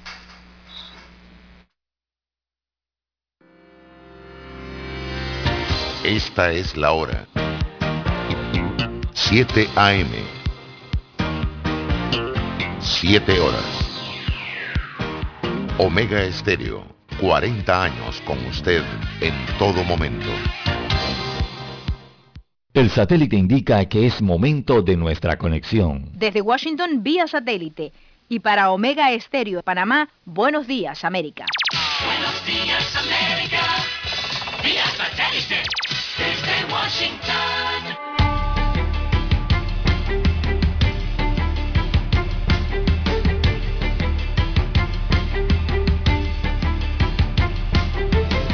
Desde Washington, Leonardo Bonet, el jefe de la diplomacia estadounidense, está procurando por todos los medios evitar una confrontación bélica que podría ser impulsada por Moscú en la frontera con Ucrania. Con la amenaza de una posible invasión rusa a Ucrania ante la movilización de más de 100.000 tropas a la frontera, el secretario de Estado de los Estados Unidos, Anthony Blinken, inició su visita a Kiev y habló con la voz de América tras su reunión con el presidente ucraniano, Volodymyr Zelensky. Sin embargo, desde Moscú, la idea de una solución diplomática está ligada a que se cumplan sus peticiones, las cuales incluyen que Ucrania y otros países vecinos no ingresen a la OTAN. Celia Mendoza, Voz de América, Nueva York. La lamentable muerte de una niña venezolana de 7 años por ahogamiento en el Río Grande pone de relieve los grandes riesgos que representa para los migrantes ingresar de manera irregular a territorio estadounidense. De acuerdo con un comunicado de las autoridades mexicanas, la patrulla fronteriza había dado aviso sobre una niña desaparecida en el río, lo cual movilizó en aerobote al grupo Beta de búsqueda y rescate al sitio señalado, y al localizar a la niña sin signos vitales, su cuerpo fue trasladado a territorio mexicano. El año fiscal 2021 ha sido el más mortífero en la frontera sur de Estados Unidos, donde aduanas y protección fronteriza contabilizó 557 migrantes fallecidos del lado estadounidense de la frontera. Víctor Castillo, Voz de América, McAllen, Texas. Perú calificó como el peor desastre ecológico de los últimos tiempos un derrame de miles de barriles de petróleo en una refinería frente al Pacífico administrada por la española Repsol, ocurrido el sábado frente a la costa de Lima, horas después de la erupción de un volcán en Tonga, Oceanía. Repsol negó responsabilidad y dijo que el derrame ocurrió luego de que, tras consultar a la Marina de Guerra, la institución no comunicó ninguna alerta de tsunami y que por ello un buque continuó descargando petróleo y luego un fuerte oleaje provocó el desastre. En El Salvador, la Corte Suprema de Justicia reiteró su decisión de reabrir el caso de la masacre de seis sacerdotes jesuitas y dos de sus colaboradoras, perpetrado por un comando del ejército durante la Guerra Civil hace más de tres décadas. La próxima cumbre de las Américas tendrá lugar en junio en la ciudad de Los Ángeles, California. Según un comunicado de la Casa Blanca, el lema del encuentro será construir un futuro sostenible y equitativo para el hemisferio. La cita más reciente de líderes del continente americano se celebró en Lima en 2018. El texto del comunicado destaca la importancia del encuentro al señalar que los intereses nacionales de Washington están ligados de manera inextricable a la situación de los países de la región. El sistema de las cumbres se estableció en Miami en 1994 y se realizan cada tres o cuatro años. Hasta ahora se han celebrado ocho cumbres ordinarias, la de Miami en 1994, Santiago de Chile 1998, Quebec, Canadá 2001, Mar del Plata, Argentina 2005, Puerto España, Trinidad y Tobago 2009, Cartagena de Indias, Colombia 2012 y Panamá 2015 y Lima 2018. Además, se han celebrado dos cumbres extraordinarias, la de Santa Cruz de la Sierra, Bolivia, en 1996, convocada para ratificar los acuerdos de la Cumbre de la Tierra, 1992, de la ONU sobre medio ambiente, y la de Monterrey, México, en 2004, a iniciativa de Canadá por los cambios de gobierno en varios países. Desde Washington vía satélite y para Omega Estéreo de Panamá hemos presentado Buenos Días América. Buenos días América, vía satélite desde Washington.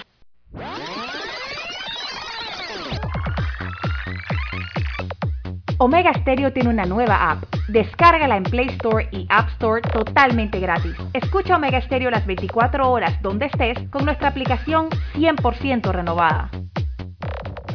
Hola, le llamo por el aire acondicionado de mi auto. Ah, ah, ah, sí, sí, señora. Fíjese que estamos intentando lograr un enfriamiento general de su auto que le permita a usted y a su familia el mejor confort a la hora de viajar o llevar a sus hijos al colegio. Para esto solo necesitamos que el clima en su automóvil sea el ideal, introduciendo cientos de cubitos congelados. que actúan- Solo en Refricentro Nordic podrás hablar con especialistas en aire acondicionado, especialistas en el clima de tu auto. Calle principal El Ingenio, Avenida La Paz, edificio Nordic 102.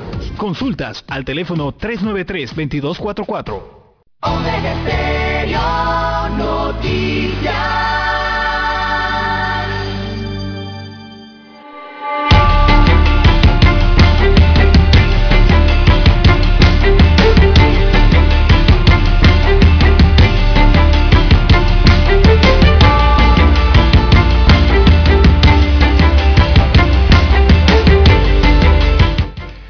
Continuamos, señoras y señores, con más del acontecer nacional.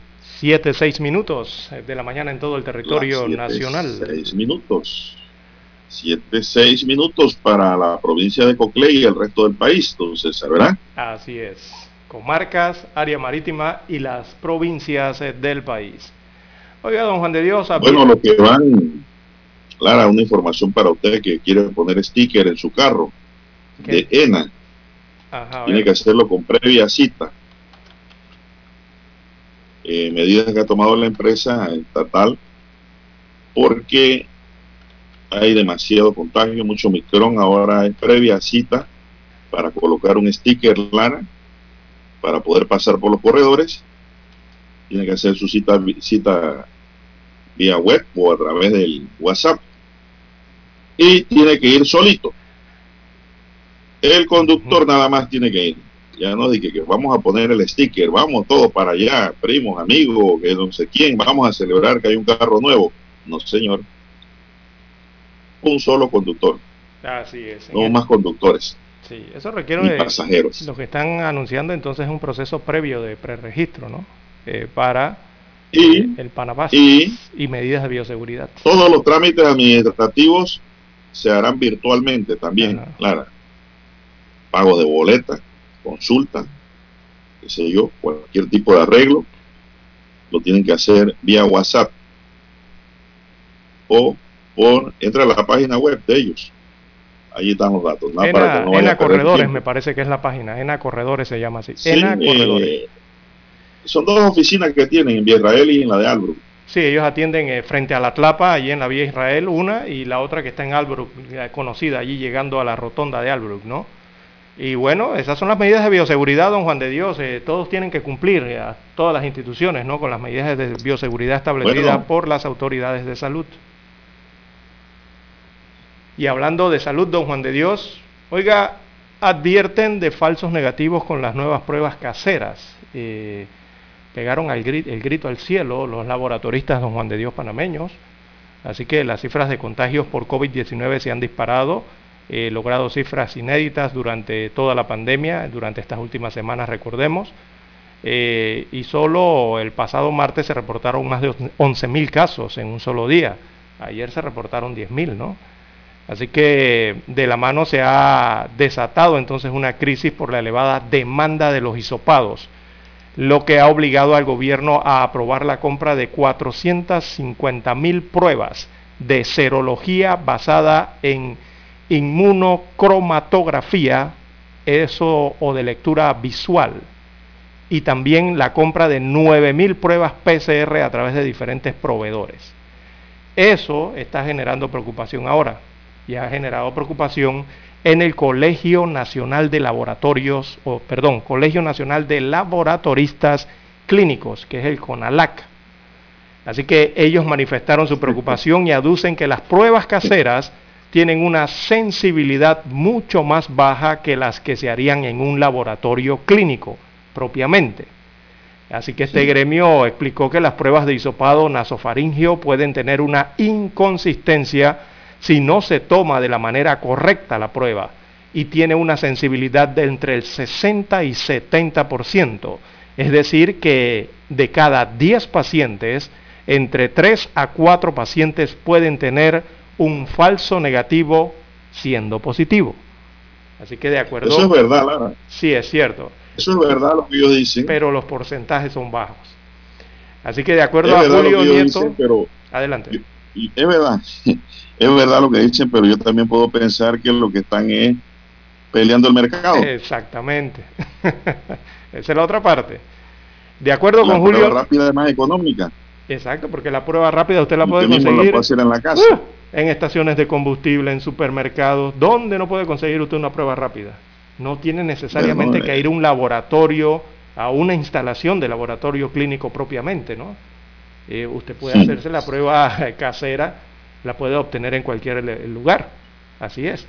De acuerdo con Julio Nieto del CONALAC, que es el Colegio Nacional de Laboratoristas Clínicos, eh, lo que más preocupa o les preocupa a ellos es que estas personas van a tener una falsa expectativa de que son negativas y van a seguir circulando esparciendo más el virus.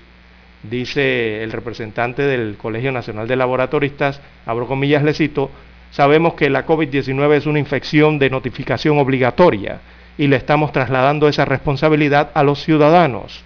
Y sabemos bien que no todos van a notificar su resultado de la prueba, según alertó. Así que mientras Panamá accede, eh, Colombia descarta. Y es, la, y es que según el presidente colombiano Iván Duque no hay evidencia de que estas pruebas sean confiables. O sea, Panamá ha aprobado adquirir eh, este tipo de pruebas, como así lo han hecho en Europa, lo han hecho en los Estados Unidos, en varios países del mundo, practicar esas pruebas para contribuir con eh, los resultados eh, que tiene el Estado, ¿verdad? O, o, apoyar, que la ciudadanía también apoya lo que hace los estados en cuanto a la atención de la pandemia de la COVID-19.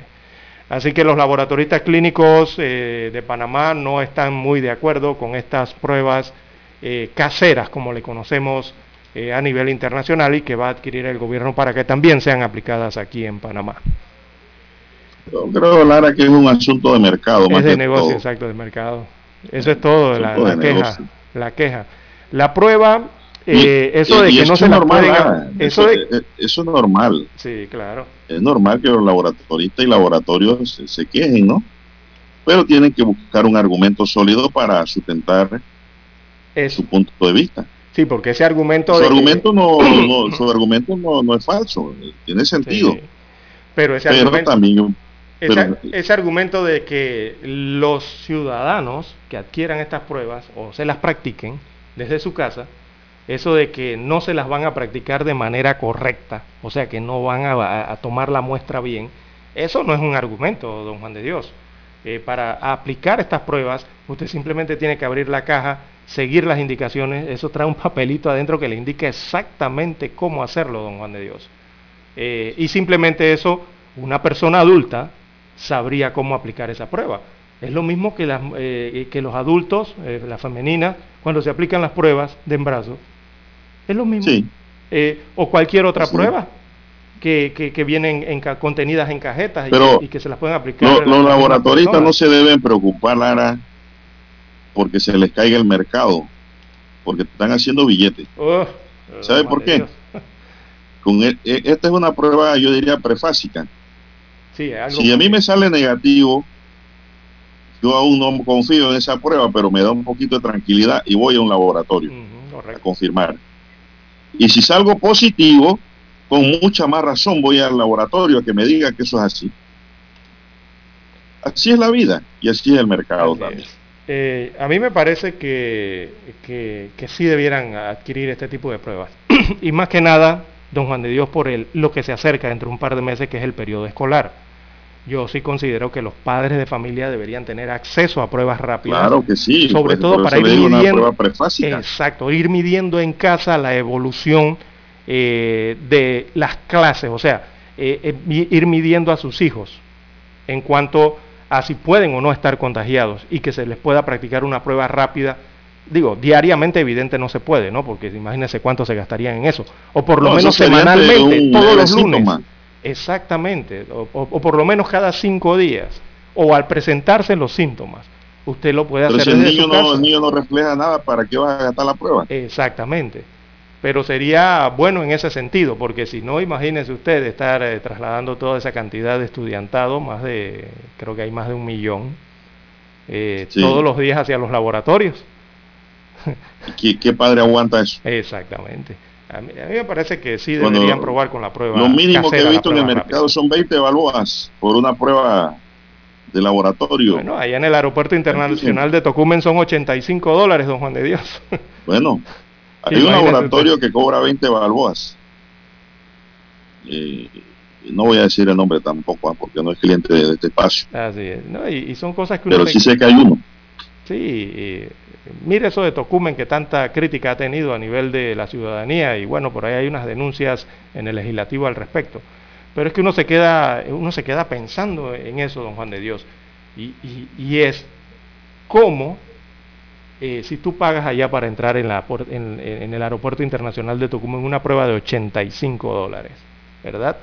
Pero hay sospechas o te mandan para tu casa o te mandan en cuarentena. Allá pagaste 85 la prueba en el aeropuerto, pero a los cinco días llega personal del Ministerio de Salud a tu casa y te aplica la misma prueba en tu casa y gratuitamente. Y gratis. Y gratis, don Juan de Dios. Entonces, si es la misma prueba que está en el Aeropuerto Internacional de Tocumen y es el mismo servicio que, está a- a- que, que lo está haciendo el Estado, sea a través de licitación o lo que sea, entonces, ¿por qué en una es gratis y en la otra sí hay que pagar? Son las grandes preguntas. ¿no? Vamos a hacer la pausa. Adelante, don Dani. 7.30 AM. Infoanálisis, con entrevistas y análisis con los personajes que son noticia. La mejor franja informativa matutina está en los 107.3 FM de Omega Estéreo, cadena nacional. Desde los estudios de Omega Estéreo, establecemos contacto vía satélite con la voz de América. Desde Washington, presentamos el reportaje internacional.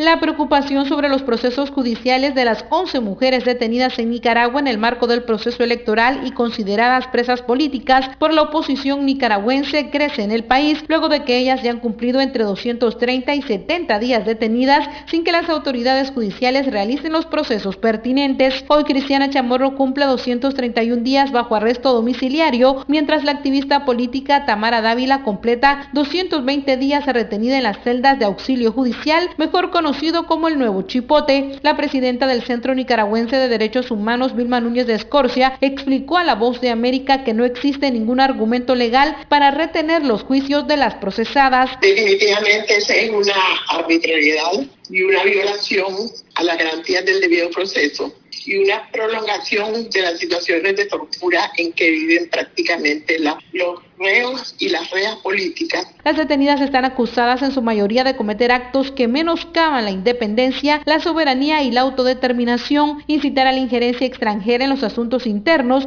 y pedir intervención militar. Ana Lucía Vigil, hermana de Tamara Dávila y sobrina de Ana Margarita Vigil, ambas retenidas en el Chipote, dijo a La Voz de América que las acciones del Poder Judicial son inaceptables. que los jueces que están llevando los casos políticos den la misma respuesta a todos los casos casos políticos denota, ¿no?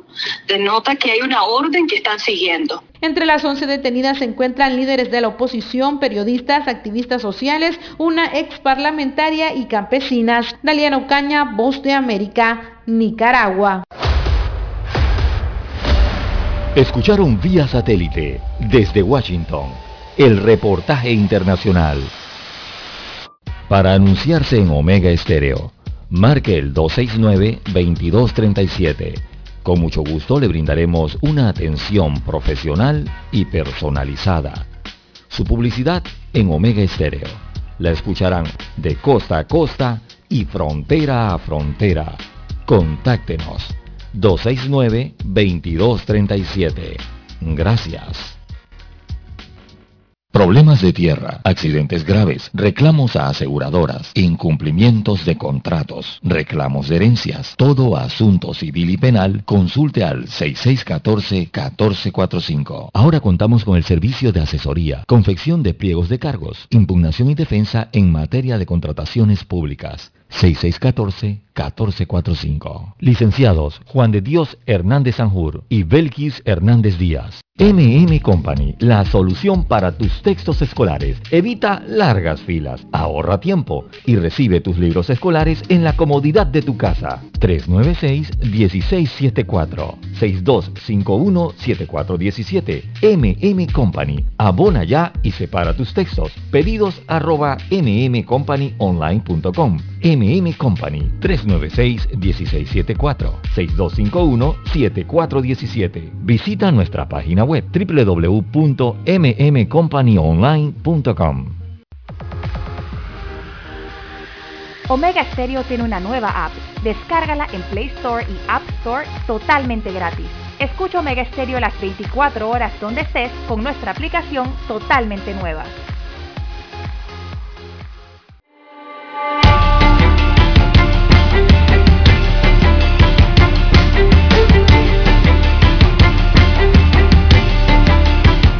Bueno, continuamos. El Partido Información Unión Nacional Independiente UNI, que preside Iván Blaser, presentó una denuncia penal ante la Corte Suprema de Justicia en contra de los magistrados del Tribunal Electoral por entorpecer el interés de ciudadanos panameños en constituir una organización política.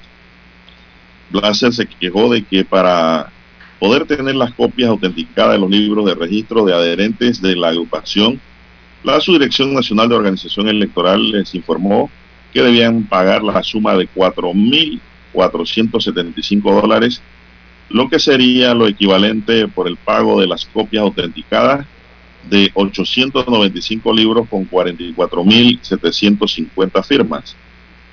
En ese sentido, el dirigente relata que efectuaron el pago por las copias debidamente autenticadas en 2019 y a la fecha el Tribunal Electoral no se las ha entregado las copias autenticadas conforme fueron canceladas, como tampoco se nos ha dado una explicación del por qué esa actitud, con lo cual dejan de manifiesto y en estado de indefensión a nuestra organización política, vetando con ello el derecho a estar representados como partidos políticos al no efectuar las acciones legales correspondientes que así lo demuestren, criticó Blaser. El dirigente de UNI afirmó que los perjuicios ocasionados son incalculables ya que no solo afectan un derecho, sino también la voluntad soberana del pueblo que nos apoya en nuestra intención democrática y representativa de la sociedad panameña. Bueno, la denuncia penal es porque cobraron las copias esas y hasta la fecha no le han dado ni una sola copia autenticada. Son 895 libros que contienen 44.750 firmas. Pero ya, eh, don César, 44.750 firmas da para constituir un partido. Eh, sí, sí, claro, sí. Eso es lo que dice el denunciante aquí en el diario El Siglo de hoy. Eso es lo que leo aquí, bajo la redacción del siglo, la rúbrica. Es decir, el director es el responsable de la noticia. Bueno, me imagino que el Tribunal Electoral con su equipo de prensa dará respuesta a esta denuncia. Bien, son las 7.23 minutos. Aquí nada más tenemos la versión de Iván Blaser que denunció. Tampoco tenemos la denuncia. Pero sí la noticia en el diario El Siglo. Y cuando el Tribunal Electoral eh, haga su descargo público, también lo daremos a conocer, don César. Como ocurrió en el caso del capitán, que supuestamente había eh, abusado de un ciudadano en Chilibre. Y resulta ser que la cosa era al revés. Después se explicó cómo fue la cosa. 7.24 minutos, estamos en la recta final. ¿Qué más tienes ahí, don César? Oiga, hacia el centro del país, don Juan de Dios, en la península de Azuero, en la provincia de Los Santos, eh, oiga, hubo, hubo mucha pirotecnia ya en el barrio Las Cenizas. Usted sabe que ahí en el barrio Las Cenizas es donde se ubican la mayor cantidad de empresas que se dedican a eh, la pirotecnia eh, en Bellavista, allá en Guararé, en la provincia de Los Santos. Y casualmente el barrio se llama así, Las Cenizas. Pero bueno, prácticamente así quedó las instalaciones de lo que ocurrió ayer, don Juan de Dios. Se registró una explosión en una empresa de, de pirotecnia y eso dejó seis personas heridas tras esta explosión registrada en la galera de una empresa eh, en Bellavista, Guararé. Según se indicó, el incidente se dio en una de las empresas del área eh, y que se dedica a la comercialización de fuegos artificiales. Una explosión provocada, eh, esa explosión se escuchó varias, en varias comunidades aledañas, inclusive hasta el distrito de allá Las Tablas, la ciudad de Las Tablas, según el reporte de los moradores. 11 y 30 de la mañana ocurrió esa explosión y bueno, al llegar las unidades del cuerpo de bomberos, eh, parte de la, galera incendiada eh, la encontraron así, por lo que se procedió entonces a las labores de extinción y atención de los heridos. Fue esta explosión ocurrida el día de ayer, entonces en el en Buenavista, Bellavista, perdón, de Guararé, allá en la provincia de Los Santos y uno se queda, usted vio la fotografía de esas galeras y esas instalaciones, don Juan de Dios. Eh, bueno, lo poco que queda. Sí, uno se queda si realmente eso es una empresa o qué es eso. Un techo allí con unos postes galvanizados y bueno, parece ser el depósito o algún lugar donde almacenan allí eh, la pólvora, don Juan de Dios, que es tan peligrosa la pólvora, ¿no? Hay que tener mucho cuidado con la pólvora eh, porque pueden ocurrir estas situaciones? Bueno, estoy investigando ah, la causa de esta explosión. Lo está haciendo la Oficina de Seguridad. Y la verdad, don César, que esto es jugar con candela. ¿Cómo no?